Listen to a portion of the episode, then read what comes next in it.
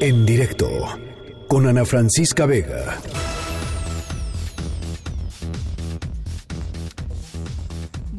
Estado platicando sobre el uh, decreto que pu publicó el Ejecutivo Federal eh, para atender, eh, en el Diario Oficial de la Federación, para atender esta crisis sanitaria.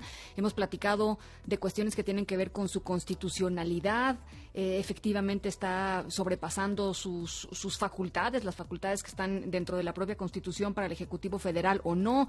Eh, en, por ejemplo, en, en el tema eh, presupuestario, eh, pues es importante saber quién tiene, eh, quién tiene la, pues, la, la, toma de decisiones o de dónde se toman las decisiones que tienen que ver con el presupuesto que se ejerce año con año en, en, México.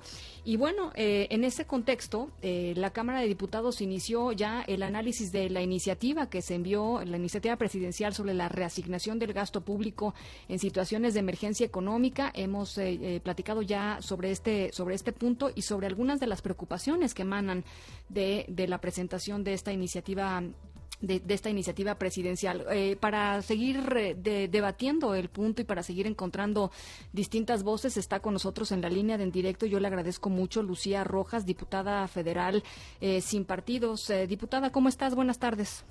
Buenas tardes, Ana Francisca. Muy bien, ¿y tú qué tal? Pues eh, estoy contenta de platicar eh, contigo, diputada, eh, porque me encontré con, eh, pues con visiones eh, muy diversas en torno a, la, a, lo que significaría aprobar esta ley presupuestaria y a otorgarle al Ejecutivo esta amplísima discrecionalidad en la asignación de, del gasto público en coyunturas como, como la actual. ¿Cuál es tu visión?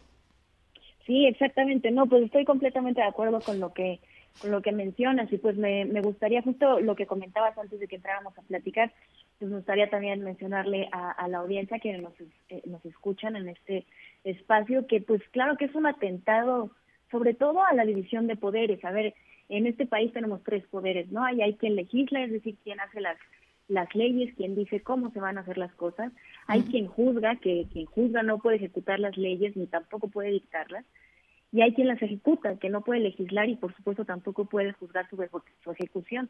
Lo que está intentando hacer el Poder Ejecutivo al enviar esta, esta iniciativa a la, a la Ley Federal de Presupuesto y Responsabilidad Hacendaria es eh, justamente atentar contra esta, esta división de poderes y eh, pisar o pasar sobre la facultad única que tiene la, la Cámara de Diputados, que es la de analizar, discutir y votar en su caso aprobar el, el presupuesto de cada año, ¿no? Es decir, uh -huh. en qué se va a utilizar el dinero público para todo lo que necesitamos para que el país funcione. Es uh -huh. en este lugar, digamos que la Cámara de Diputados es el lugar más plural que con el que contamos eh, eh, en la política pública de nuestro país y lo que se está intentando aquí es concentrar el poder en una sola figura para hacer justamente un manejo discrecional de recursos que vale la pena mencionar que lo que se está intentando hacer no va a resolver lo que necesitamos ahorita.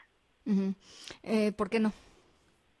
Eh, pues para empezar, porque tenemos que entrar en una en un proceso de discusión que es bastante largo y lo que debería de estar pasando es más bien el ejecutivo debería de enviar una iniciativa de reforma al ejercicio de, de presupuestal de este año para reorientar los recursos del año en curso a, sí. a lo que se necesite para atajar la crisis de salud, y uh -huh. económica, ¿no? Uh -huh. Eso es lo que debería de estar pasando. Hace un, un, par de minutos leí una nota que parece ser que el Claudia Sheinbaum ya va a enviar una al Congreso local. Así es. Bueno, pues ese ejemplo debería de estar siguiendo el Ejecutivo Federal para enviar una iniciativa que reforme eh, este, pues el ejercicio fiscal que uh -huh. estamos eh, de, de, este año y podamos atajar esta crisis como se debe, sin atentar Ahora, en contra de nuestra democracia.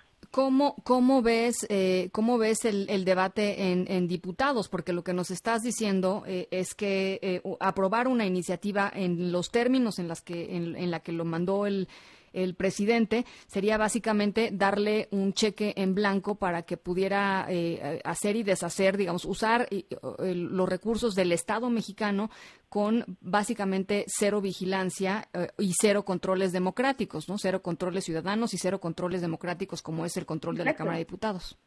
Sí, sí, sí. Eh, pues mira, o sea, lo, lo que se intentaría hacer justamente atentaría en contra del dinero de todas las personas que vivimos en este país Eso yo creo que es lo más importante. Se el, el, Ejecutivo podría usar el dinero de todas las personas que contribuyen al dinero de este país para que el país funcione como le dé la gana. Lo que viene en la iniciativa es que se va a buscar eh, pues priorizar los proyectos de, de la administración pública, ¿no? Que son, pues, por supuesto, el Tren Maya y tenemos la refinería Dos Bocas, estos proyectos que son primordiales para el Ejecutivo y también para su mayoría legislativa, que voy hacia, hacia la respuesta a tu pregunta. ¿Cómo veo el debate en diputados?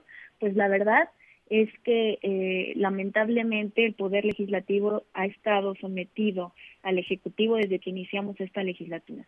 La mayoría eh, que tiene Morena, junto con el Partido del Trabajo, el PES y el verde, este, pues atropella eh, muchas veces el debate parlamentario, el debate plural, eh, es muy es sordo y muchas veces autoritario. Así es que es de verdad grave que esta intentona, este atentado en contra de la división de poderes, llegue a un lugar que la esté esperando con este ánimo, ¿no? Con el ánimo de empujar la iniciativa que está mandando el señor desde el palacio que le dicta a sus legisladores cómo votar y cómo hacer las cosas, se vota en bloque, votan todos igual, sin pasar muchas veces, muchas veces por un análisis pertinente y responsable, que es el mandato que nosotras y nosotros recibimos al ser, ser votados por la ciudadanía. los van a, además, eh, están convocando a una sesión presencial. Todavía no nos han convocado a sesión. eh, eh, ese es otro punto a tocar. El periodo ordinario terminaría el 30 de abril, es decir, ya en un par de días, y no nos hemos reunido eh, para sesionar ni para atender temas respecto a la crisis ni para continuar con los temas que son actividad esencial para el país, los que se tocan en la Cámara de Diputados. Pues todavía no nos han convocado, seguimos esperando la convocatoria por parte de la Junta de Coordinación Política y Mesa Directiva para saber qué día nos vamos a reunir pues estamos con, con la sospecha de que probablemente nos, nos citen a, o nos convoquen a un periodo extraordinario. ¿Que comenzaría cuándo? Pues no lo sabemos, todo dependería. Los periodos extraordinarios se abren solo para tratar un tema en específico, entonces pues sería solamente para tratar eh, el tema, lo cual es lamentable, pues todavía podríamos aprovechar estos días para sesionar y no faltar a nuestro mandato y responsabilidad constitucional. Bueno, pues eh, vamos a estar muy pendientes de lo que vaya sucediendo de esta de esta convocatoria y, sobre todo si se da efectivamente eh, el extraordinario con esta pues con esta agenda muy puntual de, presupuestaria. Eh, ojalá nos podamos volver a comunicar, diputada. Me encantaría, por supuesto que sí, Ana, y me da mucho gusto que abras el espacio para platicar sobre estos temas que pues también son muy muy importantes para la vida pública del país áridos, pero importantes, ¿no? Importantísimos, sí, exacto. Muchísimas gracias. Un abrazo y que estés muy bien. Gracias. Igualmente, arroba Lu Riojas. Ahí la pueden seguir siempre muy interesante. Diputada federal sin partido. En directo con Ana Francisca Vega.